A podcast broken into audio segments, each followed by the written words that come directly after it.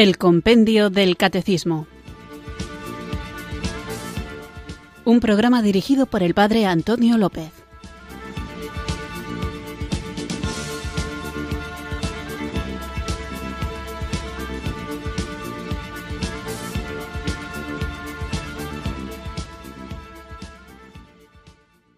Muy buenas tardes, queridos oyentes de Radio María. Recibido un cariñoso saludo desde Irurzun, en Navarra, quienes sintonizáis una tarde más esta radio que cambia vidas, esta emisora de la Virgen, Radio María, para escuchar el programa El Compendio del Catecismo, nuestro espacio diario de formación católica en el que tratamos de conocer esta fe que queremos vivir, compartir y defender para que todo el mundo, todos aquellos que nos rodean puedan gozar con nosotros de la alegría de saberse amados por Dios de una manera concreta, personal y a la vez comunitaria en su iglesia, este amor de Dios que ha sido manifestado en su Hijo Jesucristo, que ha fundado la iglesia a la que el Espíritu Santo guía hasta la verdad plena. Esta plenitud del amor de Dios se expresa en la persona de Cristo y la persona de Cristo se ha quedado para siempre con nosotros en el Santísimo Sacramento del altar, en la Eucaristía, este misterio al que estamos dedicando estos últimos programas del compendio del catecismo respondiendo a las distintas preguntas que el propio compendio nos ofrece. Así que vamos a ponernos en actitud orante para que el Espíritu Santo invada nuestros corazones, los llene de su gozo, de su alegría y también de su sabiduría para poder comprender hasta donde la mente humana pueda alcanzar este gran misterio de amor que es el santo sacrificio del altar. Así que puestos en oración, invoquemos juntos el don de Dios.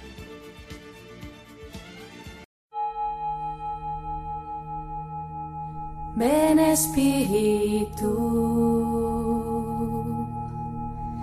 ven Espíritu, ven Espíritu.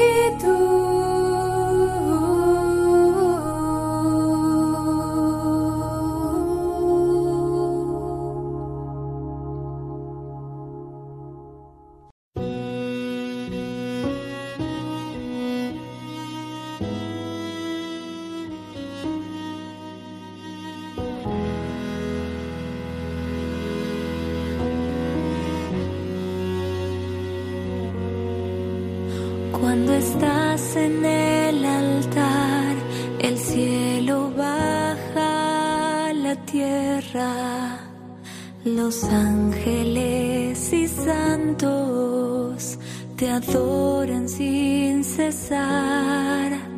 Por la fe sé que es verdad, aunque fallen los sentidos, eres tú en el pan y el vino cuando estás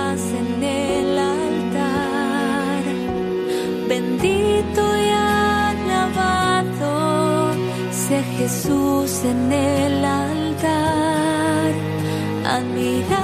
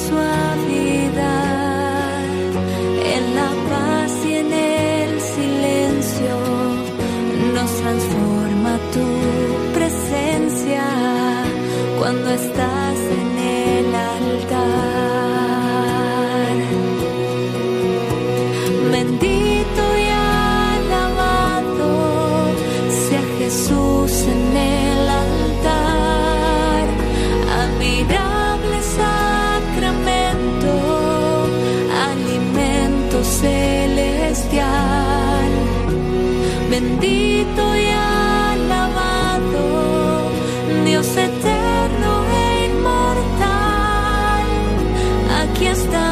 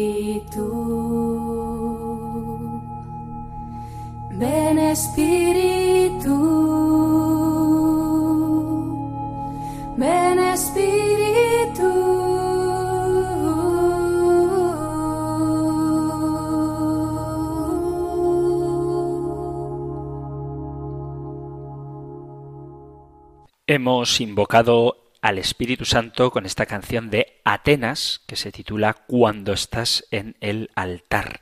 Y vamos a continuar reflexionando con esta realidad que se inicia en el altar pero que permanece en el Santísimo Sacramento de la Eucaristía.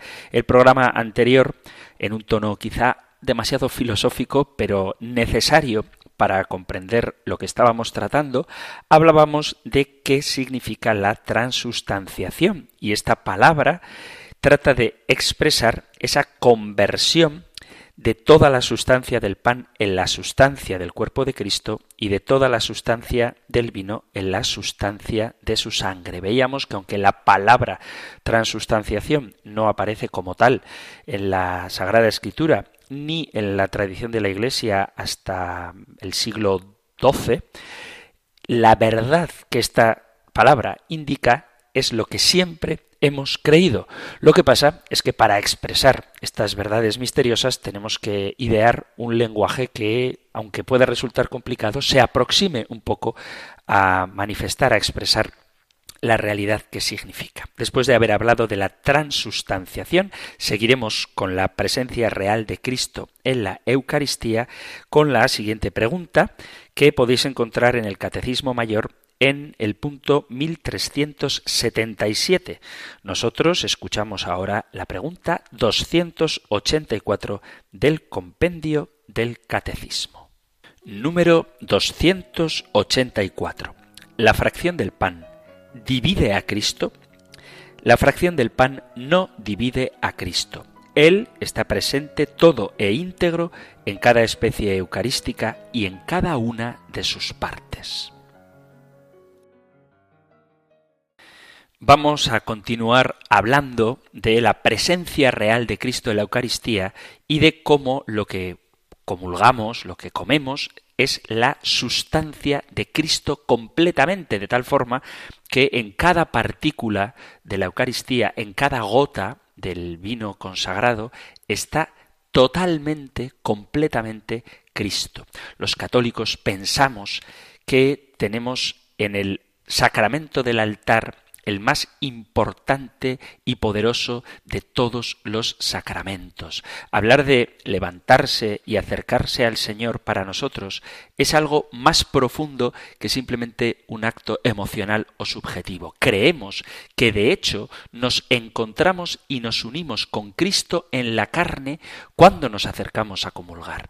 Y esto es algo que quien lo haga bien preparado puede experimentar en propia carne como algo hermoso y asombroso, como la experiencia más potente que un cristiano pueda tener. Es sentir al Señor recorriendo nuestras venas, entrando en nuestro cuerpo. Hay mucha gente que ridiculiza y hace parodia de esta verdad que nosotros vivimos y que nos da vida que es la presencia real de Jesús en el pan. Y para muchos esto es algo que es ridículo, incluso como digo, hacen parodia pensando que incurrimos en el canibalismo, pero esto hay que comprenderlo y para comprenderlo animo a todos los que tengan ciertas dudas a propósito de este tema que pidan al Señor que revele esa verdad. Decid, Señor, por favor, muéstrame la verdad sobre la Eucaristía, que seamos conscientes, pidámoselo, de que en ella reconocemos su presencia porque Él es el que nos lo ha regalado, es Él el que obra este milagro. Martín Lutero, el fundador de la Reforma Protestante, creía en la presencia real de Cristo en la Eucaristía y puso sobre la mesa el tema de la transustanciación y él mantenía su visión de que Cristo estaba presente en el pan y en el vino. Daos cuenta de que incluso el significado del lugar donde nació Jesús alude al pan. Jesús nació en Belén y este nombre significa literalmente casa del pan y aunque pueda parecer simplemente anecdótico, es muy interesante que Jesús haya nacido en un pueblo que se llame Casa del Pan y que María lo hubiera recostado al nacer en un pesebre, que es justamente la parte del establo en la que los animales comen, porque ahí se puede ver profetizada esa palabra del Señor en el capítulo sexto del Evangelio de San Juan, yo soy el pan de vida si no coméis la carne del Hijo del Hombre, no tendréis vida en vosotros. Hay quien, para ridiculizar este gran misterio, dicen cosas como si realmente es el cuerpo de Cristo, ¿qué pasa si cae un trocito al suelo y pasa un ratón y se lo come?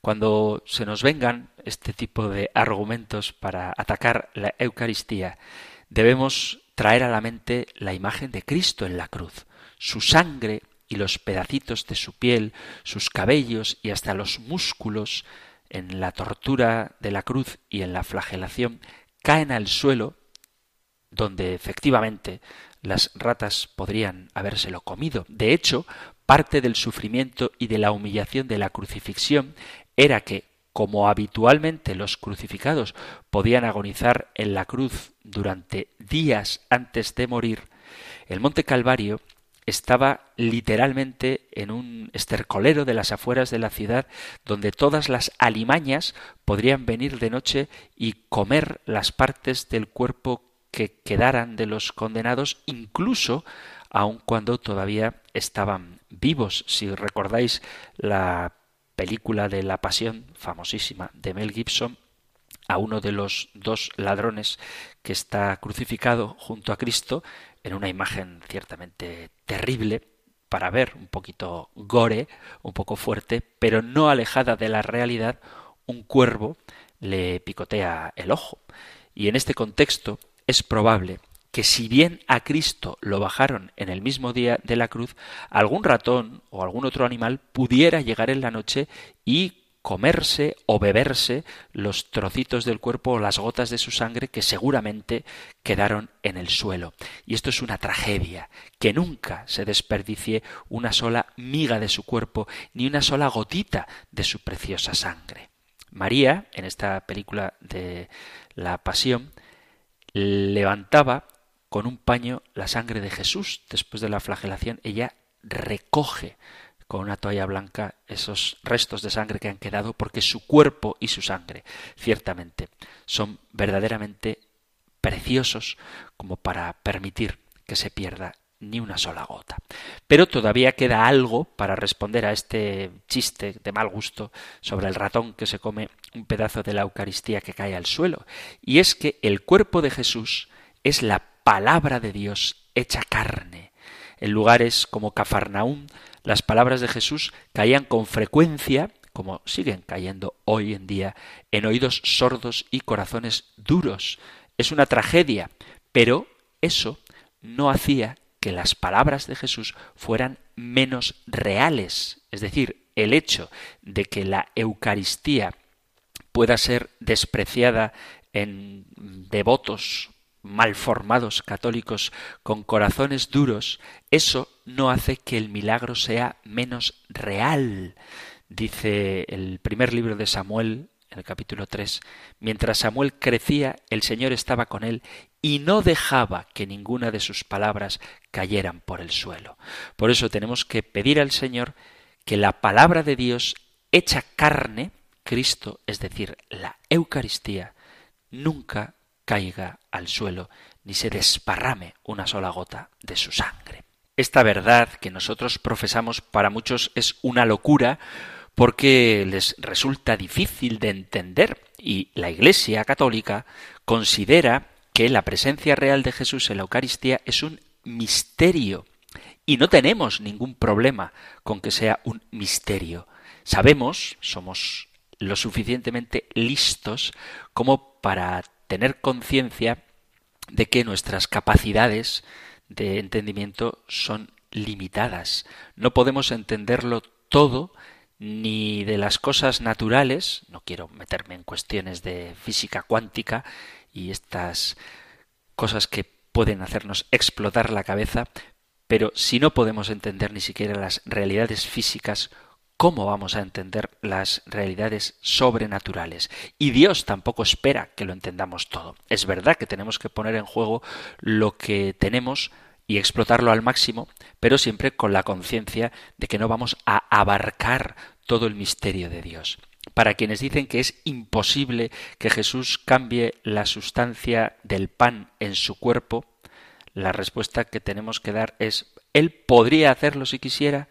Nosotros que creemos en la omnipotencia de Dios, creo en Dios Padre Todopoderoso, afirmamos que sí, que sencillamente Dios puede hacer todo lo que quiera. Recuerdo que dando catequesis a niños, a propósito de la omnipotencia de Dios, empecé a decir que Él podía hacerlo absolutamente todo. Y los niños comenzaron a hacer preguntas. ¿Y podría levantar una piedra enorme? Pues sí, podría. ¿Y podría ganar a Superman en una pelea? Por supuesto que podría. ¿Y podría? Y antes de que terminaran de formular la pregunta, yo decía sí. Pero si no sabes lo que voy a preguntar, decían ellos. Y yo decía, es omnipotente. Puede hacerlo todo, absolutamente todo, y no hay nada que escape a su fuerza, a su poder, a su omnipotencia. Ciertamente, el Señor no tuvo problemas para convertir el agua en vino. Él quiso hacerlo, Él prometió, Él predijo y cumplió esto. Tomad, porque es mi cuerpo. Y después de hablar del maná, del pan que cayó del cielo, Él dice, Evangelio de San Juan capítulo 6, yo soy el pan de vida porque el pan que yo daré es mi carne para la vida del mundo. Y muchos seguidores, antes igual que ahora, tuvieron problemas con estas afirmaciones y abandonaron a Jesús. Hoy en día muchos tienen problema con la Eucaristía y es lógico encontrar dificultades para aceptar este misterio, pero hay que poner nuestra confianza en Dios que cumple su palabra porque tiene poder para hacerlo. Sabemos por el libro de los Hechos de los Apóstoles que los cristianos se reunían asiduamente para la fracción del pan y las oraciones y que se reunían para partir el pan. Hechos capítulo 2, versículo 42 y Hechos capítulo 20, versículo 7. Y estos testimonios dicen que partir el pan era la razón por la que se juntaban, algo que entendían como central para vivir en la unidad. Él, Jesús, es el pan de vida y esto es fundamental para la asamblea dominical. Como os decía hace poco a propósito de la autenticidad, del realismo de la presencia real de Cristo en la Eucaristía y cómo es necesario comerlo, el Señor utiliza dos palabras, así han sido trasladadas al Evangelio, escrito en griego, que una es la palabra fagón, que es lo que se utiliza para hablar de comer, y después, cuando ponen en cuestión cómo puede éste darnos a comer su carne, para dejar claro que se trata de algo literal, utiliza el verbo trogon, que no significa comer, sino masticar o morder. Por lo tanto, no es una metáfora. El tiempo verbal que se utiliza en el original griego de trogon es un presente continuo que implica el consumir continuamente el cuerpo y la sangre de Cristo. La muerte se introdujo en la humanidad justamente por comer, por comer una fruta prohibida, y la vida nueva es restaurada por comer el pan de vida que es Cristo en la carne. Comer, la palabra fagón, podría utilizarse en un sentido simbólico, pero no es este el caso de la palabra trogon, que no tiene una acepción simbólica. Por eso queda claro que comer, cuando Jesús dice que hay que comer su carne, está hablando de que hay que comer su carne, en el sentido literal, hay que tragárselo, hay que roerlo con los dientes. Alguna de las objeciones que se suelen dar a propósito de comer el cuerpo de Cristo es ¿cómo es posible que Jesús diera a comer su cuerpo si todavía estaba vivo. Hay quien dice que, según la doctrina católica, si recibimos el cuerpo de Jesús glorificado en la Eucaristía, el cuerpo de Jesús muerto y resucitado, ¿cómo es posible que los apóstoles en la última cena comieran el cuerpo de Cristo glorificado si él aún no había muerto? Y la respuesta se puede dar con otra pregunta. Dice en el libro del Éxodo capítulo 17 versículo 6 y luego en la primera carta a Corintios capítulo 10 a propósito de una roca que está en el desierto. Leo el episodio del Éxodo 17 donde se habla de la roca y el de Corintios donde se habla también de la roca. Dice Éxodo 17 versículo 6. He aquí que estaré yo ante ti sobre la peña en Horeb. Golpearás la peña y saldrá de ella agua para que beba el pueblo. Moisés así lo hizo a la vista de los ancianos de Israel. Y en la primera carta a Corintios, en el capítulo 10, versículo 4, dice, y todos bebieron de la misma bebida espiritual, pues bebían de la roca espiritual que les seguía, y la roca era Cristo. ¿Quién es la palabra que existía al principio de los tiempos, según dice el prólogo del Evangelio de San Juan? Jesús no había nacido todavía y sin embargo la escritura deja claro que la roca es Cristo y que la palabra es Cristo.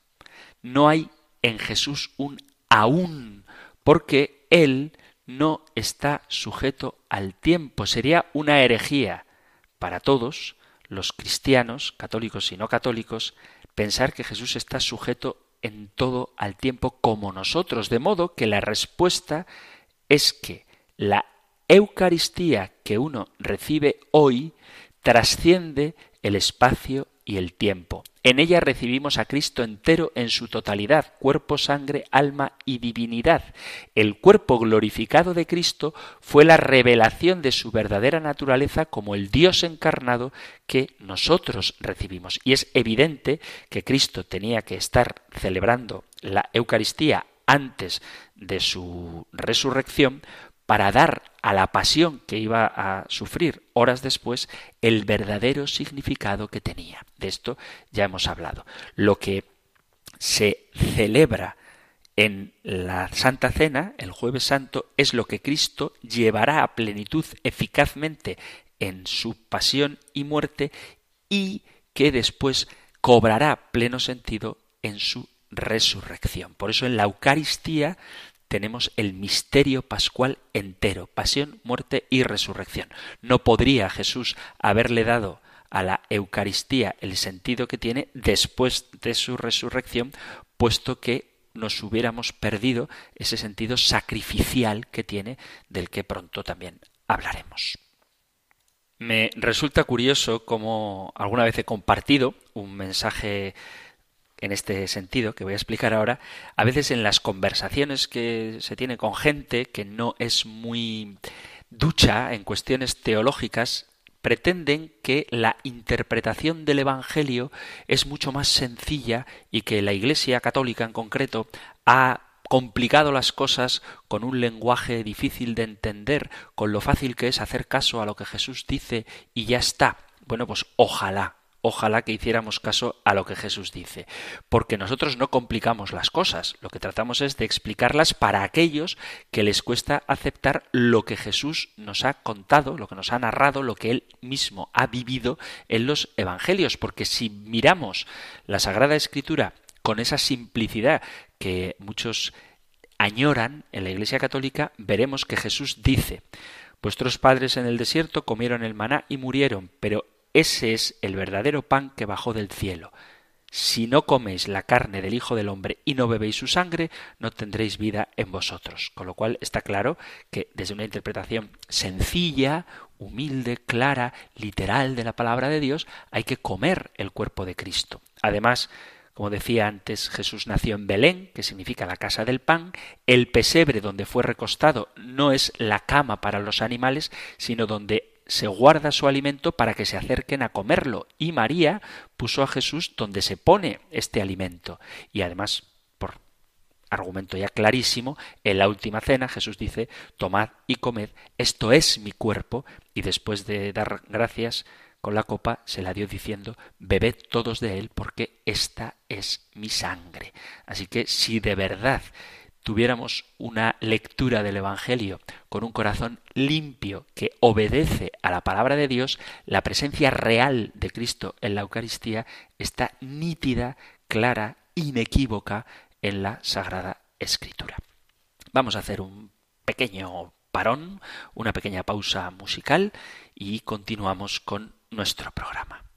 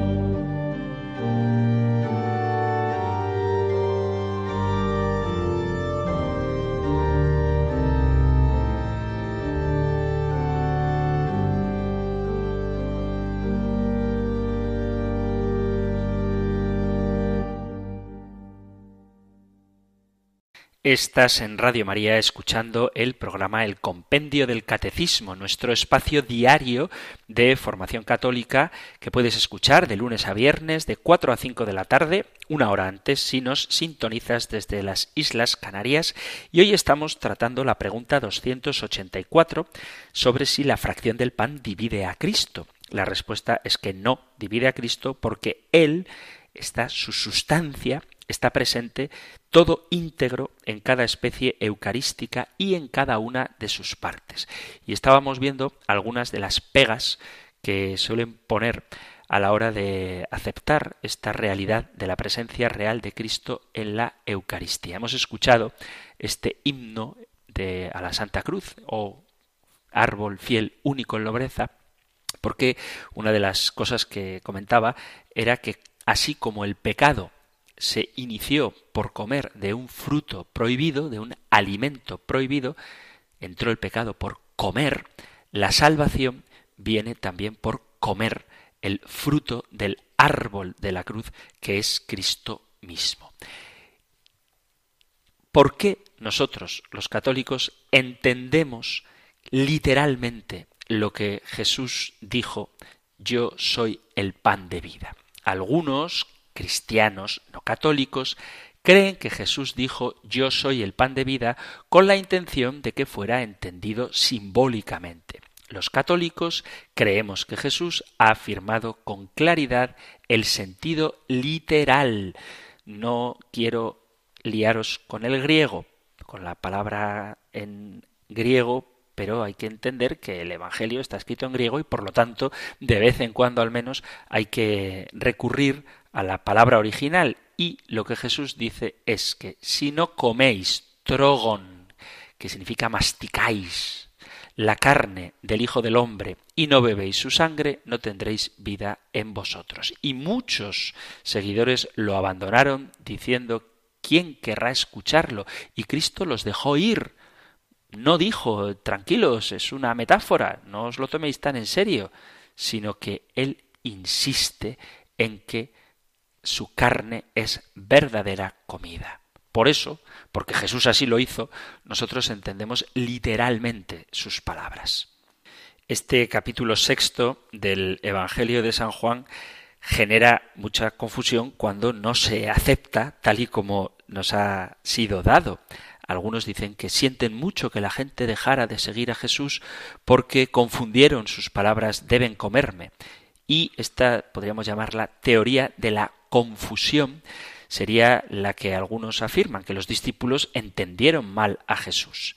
Jesús dice cinco veces que debemos comerle, pero esta teoría de la confusión sugiere que luego Jesús lo clarifica en el versículo 53 cuando dice parafraseándole, el pan es solamente una metáfora, lo que quiere decir es que creamos en él. Esta teoría afirma que incluso después de la clarificación, los discípulos siguieron confundidos y muchos de ellos lo abandonaron, y que después que Jesús muriera, quienes lo habían abandonado finalmente comprendieron que Jesús estaba hablando metafóricamente y volvieron para continuar con las enseñanzas de los doce apóstoles que quedaron tras la resurrección.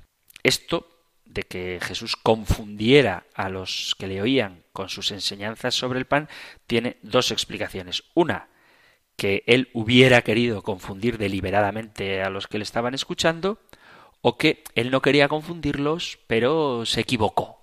Dio una explicación un poquito radical, pero no quería decir eso. Hay quien piensa esto. Aparentemente, quienes aceptan esta teoría piensan que Jesús los confundió deliberadamente porque él no puede ser un mal comunicador. Jesús sabía cómo iban a ser tomadas sus palabras y por supuesto era un excelente predicador. Pero es evidente que no podemos aceptar que Jesús haya querido confundir a propósito a los discípulos. La teoría de la confusión parece decir que él los estaba llevando al error aun cuando Jesús mismo dice varias veces que es un pecado.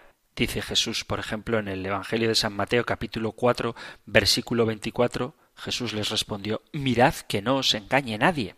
Por eso, pretender que la intención de Jesús era engañar a los discípulos, pues es un poco, no sé cómo decir, un poco contradictorio. Según esta curiosa teoría, Jesús quiso confundir a sus oyentes para que se marcharan y que se quedaran solamente los doce, y que luego ya la gente, cuando Cristo resucitó, volvió a los doce, que ya ellos explicaron bien lo que Jesús quería decir. Eso, desde luego, no tiene ningún sentido. Jesús no quiere que nadie se pierda. Él es el buen pastor y como buen pastor debería haber ido corriendo a buscar a las ovejas que se estaban perdiendo por sus palabras confusas y corregirles. Entonces, esta teoría es un poquito, en fin, rara. Y pretender eso, que Jesús es un mal pedagogo que dice cosas que no tienen sentido o que la gente no entiende bien, pues tampoco es muy creíble. Algunos no católicos creen que el pasaje del mismo Evangelio de San Juan, capítulo 6, versículo 63, el espíritu da vida, la carne de nada sirve, que sigue en el discurso, justifica entender las enseñanzas del pan de vida como una metáfora. Los católicos creemos que Jesús estaba explicando a sus discípulos que su fe, su fe humana, la fe pues no del todo poseída por la gracia, está limitada por la carne, de modo que no podrían comprender en su plenitud la verdad espiritual que él está proclamando. Debemos recordar que esa frase de que el espíritu da vida, la carne de nada sirve, es la respuesta que da Jesús cuando los discípulos dicen esto es duro ¿quién querrá escucharlo? Nosotros los católicos tenemos claro que la Eucaristía no es una especie de experiencia espiritual difusa ni una efusión del Espíritu Santo como las que se viven a veces en los encuentros pentecostales, sino que es una recepción real, objetiva, del único cuerpo glorificado que Cristo posee desde su ascensión y que compartimos en este cuerpo en la comunión y así nos hacemos miembros de su cuerpo místico que es la Iglesia. Por eso la comunión eucarística es comunión también con la Iglesia. Los católicos creemos que este es el gran misterio de nuestra fe. Este es el sacramento de nuestra fe, decimos después de la consagración. Pero también creemos que Jesús lo preparó muy bien para revelarlo un poco antes de soltar la bomba que fue para sus discípulos el discurso del pan de vida que tenéis en el capítulo sexto del Evangelio de San Juan. En Juan capítulo 6 versículo 3 se comienza con la multiplicación de los panes y a partir de eso Jesús habla del maná en el desierto en el versículo 49 y ambos prefiguran su proclamación más poderosa e impresionante. Yo soy el pan de vida, preparando a la gente a recibir la enseñanza más difícil de entender y aceptar que hasta entonces nunca habían recibido. Es decir, cuando Jesús dice que el Espíritu es quien da vida y que la carne de nada sirve, está queriendo decir que hay cosas que para entenderlas necesitamos el don del Espíritu Santo, porque para hablar de compartir, como a veces quieren reducir algunos el Evangelio, para hablar de solidaridad, de tolerancia y de respeto, basta la carne, basta con tener un corazón noble, pero para comprender el asombroso abismo inmenso, insondable, el piélago, el océano, la grandeza del amor de Dios que se nos da en Cristo Eucaristía, necesitamos el espíritu, y espíritu no se refiere al espíritu humano, sino espíritu con mayúsculas, al Espíritu Santo. Él, Jesús, sabía que muchos lo abandonarían a partir de ese momento, de tal manera que después de prepararlos con las prefiguraciones y explicárselas cuatro veces, se expresa plenamente a partir del versículo 53, y a los que no aceptan, los deja marchar. Él no los busca para que vuelvan diciéndoles que fue un simbolismo, que habían que entender su mensaje pues de una manera pues, no literal, sino que Jesús acepta la libertad del hombre que no se deja mover por el Espíritu para comprender este gran misterio. La creencia de que la Eucaristía es el cuerpo glorificado de Cristo no es consustanciación, sino transustanciación. Creemos que en el milagro de la Eucaristía la hostia sabe, huele y tiene forma de pan, pero durante la misa la sustancia de ese pan consagrado deviene concreta y efectivamente en el cuerpo de Cristo que sólo puede ser visto y comprendido con los ojos de la fe. Algunos pueden preguntar ¿y cómo es esto posible? Sin embargo, la pregunta que tenemos que formular nosotros es ¿puede Jesús hacer algo si lo desea? La respuesta católica es que sí. Nosotros creemos que Jesús así lo ha querido porque lo dijo y él nunca falla en sus promesas. Alguno podría decir, oye, has hablado de consustanciación y de transustanciación. ¿Cuál es la diferencia? Vamos a tratar de diferenciar las dos doctrinas teológicas que existen sobre la Eucaristía, la católica de la transustanciación y la luterana de la consubstanciación. A pesar de que ambas se refieren a la Eucaristía, son totalmente distintas en cuanto a la transformación y al sentido y esencia del pan y del vino. Vuelvo a recordar las palabras de Jesús en el Evangelio de San Juan, capítulo 6, versículo 51. Yo soy el pan vivo bajado del cielo. El que coma de este pan vivirá para siempre. Y sigue diciendo Jesús, el que coma de mi carne y beba de mi sangre tiene vida eterna, y yo le resucitaré en el último día, porque mi carne es verdadera comida y mi sangre verdadera bebida. El que come mi carne y bebe mi sangre permanece en mí y yo en él. Definitivamente, en el momento de la misa, en la plegaria eucarística, la consagración, Jesús se hace presente en la forma de las dos especies, el pan y el vino. Y en este punto estamos de acuerdo tanto las iglesias católicas, perdón, la única, la iglesia católica, como la ortodoxa, la luterana y la anglicana. Sin embargo, existe un concepto que diferencia la doctrina católica y la ortodoxa, dicho sea de paso, con la luterana y la anglicana. Para la Iglesia católica y la ortodoxa, la presencia de Jesús en las formas ya consagradas del pan y el vino es total, completa y única. Es decir, después de las palabras de consagración que pronuncia el sacerdote, se convierte en la sustancia del cuerpo y de la sangre de Cristo. El pan ya no tiene sustancia que lo hacía pan y el vino ya no tiene la que lo hacía vino, pero permanecen los accidentes del pan y el vino como el olor, la textura y el sabor.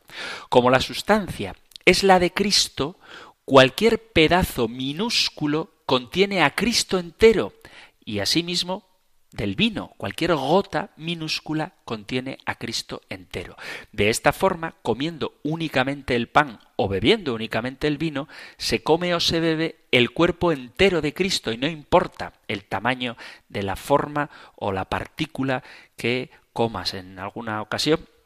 Muy pocas veces me ha pasado que al abrir el sagrario, no en mi parroquia, dicho sea de paso para excusarme, me he topado con que no había apenas formas, o había una o dos nada más, y entonces lo que he hecho ha sido partir la forma grande del sacerdote que consagre durante la misa y partir las formas que hubiera en el sagrario. Y la gente que comió una partícula del pan consagrado ha consumido, ha comulgado a Cristo entero. Esta es la doctrina católica aceptada íntegramente por todos los que creemos en la transustanciación. Esta presencia real y única de Cristo en la Eucaristía fue negada por Martín Lutero, quien elaboró una doctrina teológica que llamó consustanciación, que sostiene erróneamente que en la Eucaristía coexisten las sustancias originales del pan y el vino conjuntamente con el cuerpo y la sangre de Cristo. Es decir, la consustanciación considera que en la Eucaristía se encuentra de forma real Cristo, pero existiendo al mismo tiempo la sustancia del pan y del vino. Por lo tanto, según los luteranos, después de la consagración no existiría en las formas únicamente la presencia divina de Cristo, tal y como dice la transustanciación, sino que además seguiría habiendo el pan y el vino originales. Estaría la sustancia del pan y el vino y la sustancia de Cristo.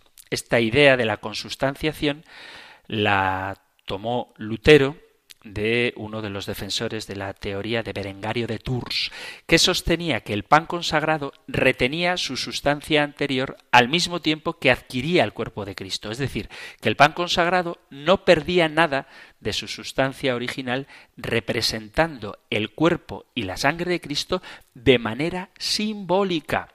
Y también los calvinistas y los bautistas se hicieron partícipes de esta teoría de la consustanciación. En cambio, la Iglesia anglicana acepta la presencia real de Cristo en los elementos consagrados sin discutir transustanciación o consustanciación, sin debatir sobre el misterio.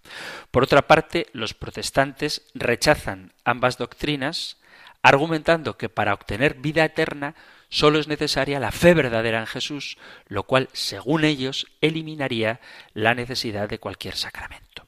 El concilio de Trento resume y confirma la fe católica cuando dice que porque Cristo nuestro Redentor dijo que lo que ofrecía bajo la especie de pan era verdaderamente su cuerpo, se ha mantenido siempre en la Iglesia esta convicción que declara de nuevo el Santo Concilio. Por la consagración del pan y del vino se opera el cambio de toda la sustancia del pan en la sustancia del cuerpo de Cristo nuestro Señor, y de toda la sustancia del vino en la sustancia de su sangre. La Iglesia Católica ha llamado justa y apropiadamente a este cambio transustanciación. La presencia del verdadero cuerpo de Cristo y de la verdadera sangre de Cristo en el sacramento eucarístico no se reconoce por los sentidos, sino sólo por la fe, la cual se apoya en la autoridad de Dios. La transformación eucarística, la transustanciación, es el misterio de nuestra fe. Es de fe, por lo tanto, que toda la sustancia del pan y del vino se transustancia en la sustancia del cuerpo y de la sangre de Cristo. Con ello, toda la sustancia del pan y del vino desaparece al convertirse en cuerpo, sangre, alma y divinidad de Cristo, de tal manera que bajo cada una de las especies y bajo cada parte, por pequeña que sea, de cualquiera de las especies se contiene Cristo entero. Dice en el siglo IV San Ambrosio de Milán, estemos bien persuadidos de que esto no es lo que la naturaleza ha producido, sino lo que la bendición ha consagrado, y de que la fuerza de la bendición supera a la de la naturaleza, porque por la bendición la naturaleza misma resulta cambiada. El sacerdote ministerial, el sacerdote ordenado, presenta a Dios los dones del pan y del vino, los inmola y los ofrece al transustanciarles en el cuerpo y la sangre de Cristo, obrando en nombre y con el poder del mismo Señor, de tal modo que por sobre él solo está el poder de Dios. A este respecto decía Santo Tomás de Aquino, el acto del sacerdote no depende de potestad alguna superior, sino de la divina, de tal modo que ni siquiera el Papa tiene mayor poder que un simple sacerdote para la consagración del cuerpo de Cristo. El modo de la presencia de Cristo bajo las especies eucarísticas es singular, eleva la Eucaristía por encima de todos los sacramentos y hace de ella la perfección de la vida espiritual y el fin al que tienden todos los sacramentos. En el Santísimo Sacramento de la Eucaristía están contenidos verdadera, real y sustancialmente el cuerpo y la sangre de Cristo en cada partícula y junto con ella el alma y la divinidad de nuestro Señor Jesucristo, por consiguiente Cristo entero. Jesucristo está presente en la Eucaristía con el mismo cuerpo y sangre que nació de la Virgen María, el mismo cuerpo que estuvo en la cruz y la misma sangre que fluyó de su costado. Si alguno negare, dice el concilio de Trento, que en el Santísimo Sacramento de la Eucaristía se contiene verdadera, real y sustancialmente el cuerpo y la sangre, juntamente con el alma y la divinidad de nuestro Señor Jesucristo, y por ende Cristo entero, sino que dijere que sólo está en él como señal y figura, o por su eficacia, sea excomulgado. Por eso, porque toda la sustancia de Cristo está en cada una de las partículas de la Eucaristía y en cada una de las gotas de la sangre del cáliz consagrado, tenemos que tener mucho cuidado a la hora de manejar la Eucaristía, procurando que las partículas sean tratadas con la debida delicadeza, sin caer en un escrúpulo. Decía ya Santo Tomás de Aquino ya que el cuerpo de Cristo y su sangre suceden en este sacramento a la sustancia del pan y del vino, si los accidentes sufren una inmutación que no es suficiente para corromper el pan y el vino, esta inmutación no provoca la desaparición del cuerpo y de la sangre de Cristo en este sacramento, ya sea la inmutación por parte de la cualidad, como cuando cambia un poco el color o el sabor del vino o del pan, ya sea por parte de la cantidad, cuando se divide el pan o el vino en unas partes en que se salva todavía la naturaleza del pan y del vino.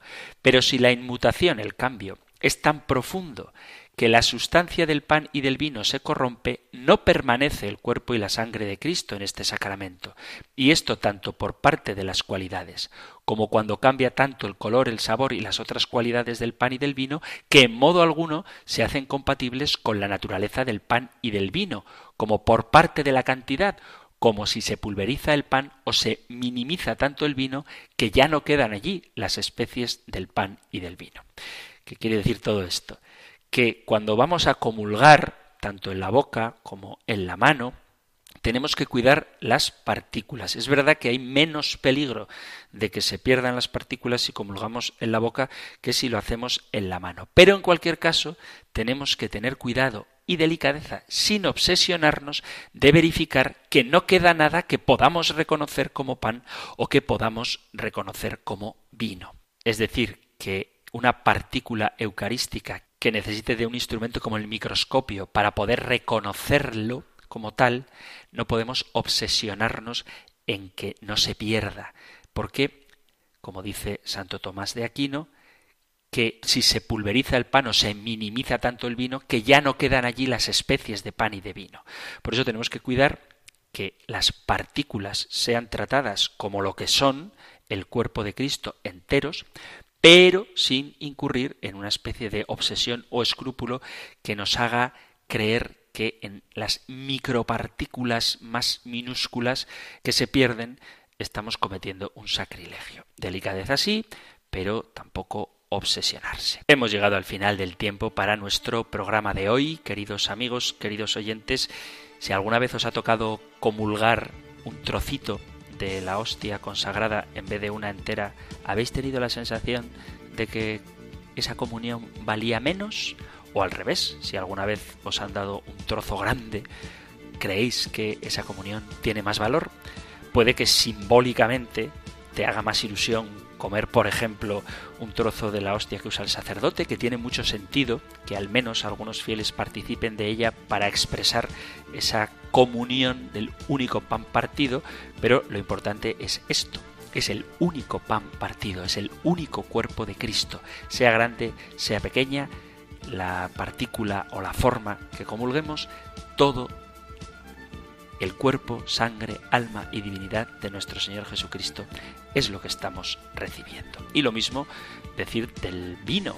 Cuando uno comulga bajo las dos especies, no está comulgando más Cristo que si comulga solo bajo la especie de pan o, como cosa rara, solo bajo la especie de vino. Porque en la Eucaristía está Cristo presente, todo íntegro en cada una de sus partes y en cada una de las especies. Si queréis compartir vuestra experiencia eucarística o queréis formular alguna pregunta, cualquier cosa que queráis transmitir al programa, podéis enviar vuestros mensajes al correo electrónico compendio arroba radiomaria.es, compendio arroba radiomaria.es o al número de teléfono de WhatsApp 668 594 383 668 594 383. Terminamos ahora recibiendo la bendición del Señor. El Señor te bendiga y te guarde, el Señor ilumine su rostro sobre ti y te conceda su favor, el Señor te muestre su rostro y te conceda la paz.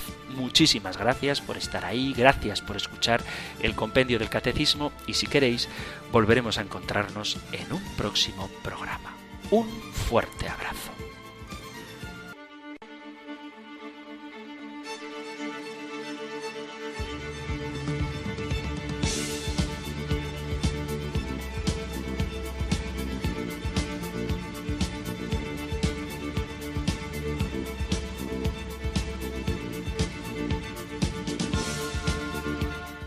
El Compendio del Catecismo.